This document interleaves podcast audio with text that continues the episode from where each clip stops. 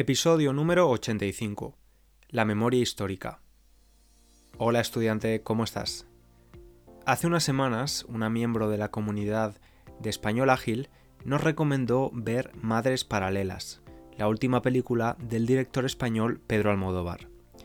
Película protagonizada por Penélope Cruz. Dependiendo desde donde me escuches, puede que todavía puedas ver esta peli en el cine, en la gran pantalla, o en casa, en Netflix. En cualquier caso, te la recomiendo. Me gustó mucho y después de verla, me vino a la cabeza la idea de este episodio. Aunque el tema principal de la película es la maternidad, también toca el tema de la memoria histórica en España. Antes de empezar el episodio, quiero avisarte de que vamos a hablar de la guerra civil en España. Posible que debido a las guerras y conflictos que están sucediendo ahora mismo en el mundo, no te sientas con el ánimo de escuchar este episodio. He decidido hablarte de esto hoy porque la memoria histórica habla de no olvidar, de no olvidar para no cometer los mismos errores que los humanos hemos cometido a lo largo de la historia. Te recuerdo que puedes usar de forma gratuita la transcripción del episodio y las flashcards de vocabulario. Lo encontrarás todo en www.spanishlanguagecoach.com. También allí podrás leer toda la información sobre Español Ágil, mi curso online para estudiantes de nivel intermedio, que abre sus inscripciones de nuevo el próximo martes 22 de marzo. Ahora sí, empezamos con el episodio de hoy. Quiero que prestes atención a este sonido. Escucha atentamente.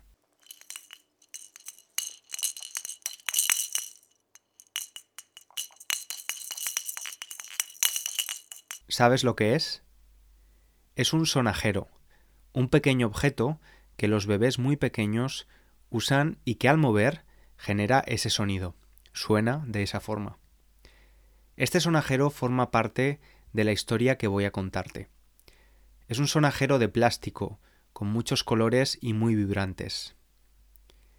22 de septiembre de 1936. Catalina, una mujer española de 37 años, morena y con ojos negros, sale de su humilde casa por última vez. Sabe que no va a volver. La van a fusilar, ejecutar. Dos meses antes ha empezado la guerra civil en España. Los españoles se dividen en dos bandos, el republicano y el nacional. Durante casi tres años, los del bando nacional matan a los del republicano y viceversa. Catalina y su marido son republicanos. Su marido está en prisión acusado de asesinato. A ella no la envían a prisión, directamente la fusilan. No es la única. En su pueblo, cerca de 250 personas acaban siendo ejecutadas y son abandonadas en una fosa común. Más de 80 años después, el sitio donde los cuerpos de estas personas fueron abandonados se ha convertido en un parque infantil. Los niños corren y juegan por el parque, completamente ajenos al horror de los hechos que pasaron 80 años antes. Un grupo de investigadores decide abrir la fosa común para conocer qué pasó con estas 250 personas y quiénes eran. Consiguen identificar a Catalina. Había un objeto junto a ella que les deja muy sorprendidos. La mujer se había llevado el sonajero de su hijo a su ejecución. Lo puso en uno de sus bolsillos. Su hijo, Martín, tenía nueve meses cuando fusilaron a su madre en la guerra. Martín todavía vive, tiene más de 80 años y vive en el pueblo donde nació. No recuerda la cara de su madre, era muy pequeño, y tampoco tiene una foto para recordarla. Cuando el padre de Martín y marido de Catalina salió de prisión, nunca hablaron de ella. Era como si Catalina nunca hubiera existido. El hijo tenía miedo de hacer daño a su padre con determinadas preguntas. La vida de Martín no ha sido fácil. Su madre fue fusilada y su padre estaba en prisión en los años de la guerra y posguerra. No pudo ir a la escuela y empezó a trabajar en el campo con ocho años. Cuando los investigadores le entregaron el sonajero, con el que él había jugado ochenta años atrás, pudo sentirse cerca de su madre de nuevo. En ese momento Martín y su familia decidieron abandonar la ley del silencio. Pusieron el sonajero en una urna transparente para que los miembros más jóvenes de la familia pudieran verlo y conocer la historia de Catalina. Me gustaría decirte que es una historia de ficción, pero no lo es, es una historia real. Tristemente, tampoco es una historia excepcional.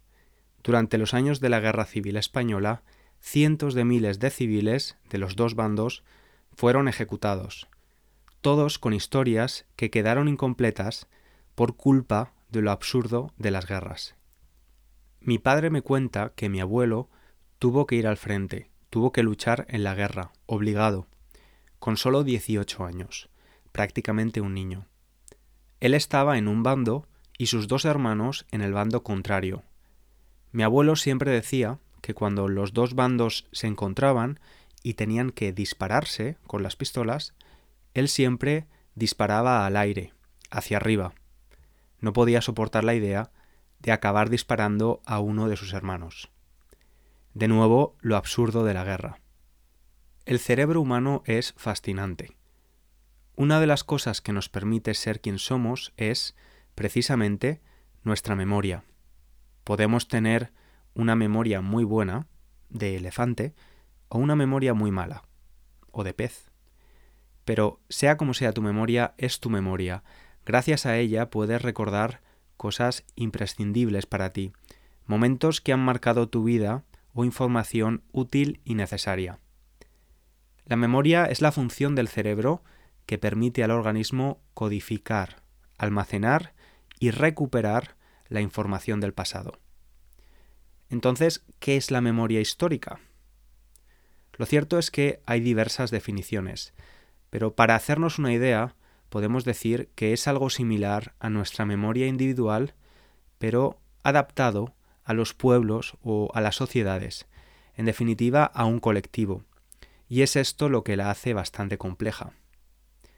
Igual que nosotros necesitamos tener una memoria, tener recuerdos de nuestra vida, una sociedad necesita tener una memoria colectiva para saber quién es, para tener una identidad clara. A lo largo de nuestra vida nos suceden cosas que nos definen, que nos hacen aprender. Bien, algo similar ocurre en las sociedades. Por eso necesitamos construir esta memoria histórica que permite analizar las circunstancias y acciones pasadas, incluso justificarlas en algunas ocasiones, y que además nos ayuda a explicar cómo esos factores influyen en el presente. Gracias a la memoria histórica, creamos una identidad común, que es más importante que las diferencias individuales y puntos de vista particulares. Esto es especialmente necesario porque la memoria de un individuo es subjetiva y puede estar muy condicionada por nuestras opiniones, creencias o crianza, la forma en la que nos han educado. Por supuesto que la memoria de un pueblo, aunque sea colectiva, continúa siendo subjetiva. Al fin y al cabo, todos tenemos opinión sobre hechos que pasaron antes de nuestro nacimiento, aunque no sepamos mucho de ellos de manera objetiva, porque las personas de nuestro entorno nos han influido.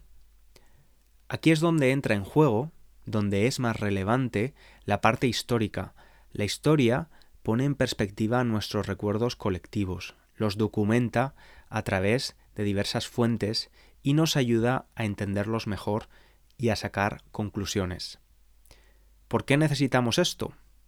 Lo necesitamos especialmente porque, tristemente, a lo largo de la historia de la humanidad ha habido abusos de poder, injusticias, crímenes y manipulación. En España ha habido bastante polémica respecto a la memoria histórica. Para entenderlo, voy a explicarte la cronología de los hechos. España vivió una guerra civil desde 1936 a 1939. Todas las guerras son dolorosas, especialmente guerras donde el, enemigo es tu vecino o tu hermano. El bando perdedor fue el bando republicano y el bando vencedor, ganador, fue el bando nacional, liderado por Francisco Franco, que fue dictador en España hasta su muerte en 1975. Es decir, gobernó durante casi 40 años. Cuando muere Franco, el gobierno que lo sucedió, que gobernó después, no tenía un trabajo fácil, la transición hacia la democracia.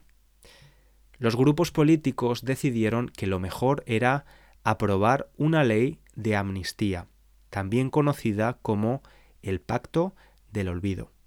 La amnistía es el perdón de cierto tipo de delitos, crímenes, que hace que sus autores ya no sean responsables por haberlos cometido. Por cierto, como curiosidad, amnistía y amnesia, o sea, la pérdida de memoria, vienen del griego y tienen la misma raíz común. O sea, en España se decidió olvidar algunos delitos de carácter político anteriores a la muerte de Franco. Esto benefició a los presos políticos que estaban en contra del régimen de la dictadura de Franco, pero también hizo que no se pudieran juzgar los crímenes de la guerra civil o de la dictadura, por lo que sus responsables quedaron impunes, no fueron juzgados y no tuvieron un castigo. Vamos, que en España decidimos olvidar, pasar página, pero 40 años más tarde, en 2007, se aprobó otra ley en España, la Ley de la Memoria Histórica. El objetivo de esta ley era contribuir a cerrar heridas todavía abiertas en los españoles y a dar satisfacción a los ciudadanos que sufrieron directamente o a sus familiares vivos por las consecuencias de la guerra civil o de la represión de la dictadura. Pretendía reconocer a las víctimas, reparar a las víctimas con ayudas económicas y ayudas para localizar e identificar a las víctimas que murieron, como el caso de Catalina. También quería promover el conocimiento y la reflexión sobre nuestro pasado, para evitar que se repitan situaciones de intolerancia y violación de derechos humanos como las que se vivieron en esos años. La ley de la memoria histórica ha generado mucha controversia desde su publicación. Recuerda que debido a la ley de amnistía se habían intentado borrar los recuerdos de una guerra civil y de una dictadura. El problema es que es imposible que una ley borre los recuerdos. La ley de la memoria histórica intenta que eso que la memoria colectiva había decidido olvidar, pero que no se había perdonado, volviera a salir a la luz, hacer un ejercicio de reparación. En España hay partidarios, personas que están a favor, y detractores, personas que están en contra de esta ley. En general, los partidarios de la ley de la memoria histórica son los partidos de izquierda y más progresistas. Los detractores, por el contrario, son las corrientes políticas conservadoras, de derecha o de extrema derecha. Las personas que están a favor de la memoria histórica son conscientes de que, aunque es imposible cambiar lo que pasó, sí que se puede sacar una enseñanza del pasado, se puede aprender algo y especialmente puede ayudar a no repetirlo. También consideran que las víctimas merecen una justicia que se les ha negado, y aunque no se puede conseguir en España, debido a la ley de amnistía, al menos necesitan gestos que les ayuden a cerrar las heridas que todavía están abiertas. Lo cierto es que esta ley sí que ha conseguido algunas cosas. Los símbolos relacionados con el dictador Franco han ido desapareciendo con el tiempo. Y gracias a esta ley se ha dado un paso más y se han eliminado muchos nombres de calles que hacían referencia a personas en favor de su régimen, personas que lo apoyaron, militares y políticos, por ejemplo. La postura de los detractores de esta ley es que recordar el pasado no es útil y que la memoria histórica nos llevaría a reabrir las heridas. Es decir, los partidarios a la ley creen que las heridas están abiertas y que hay que curarlas, se necesita reparación.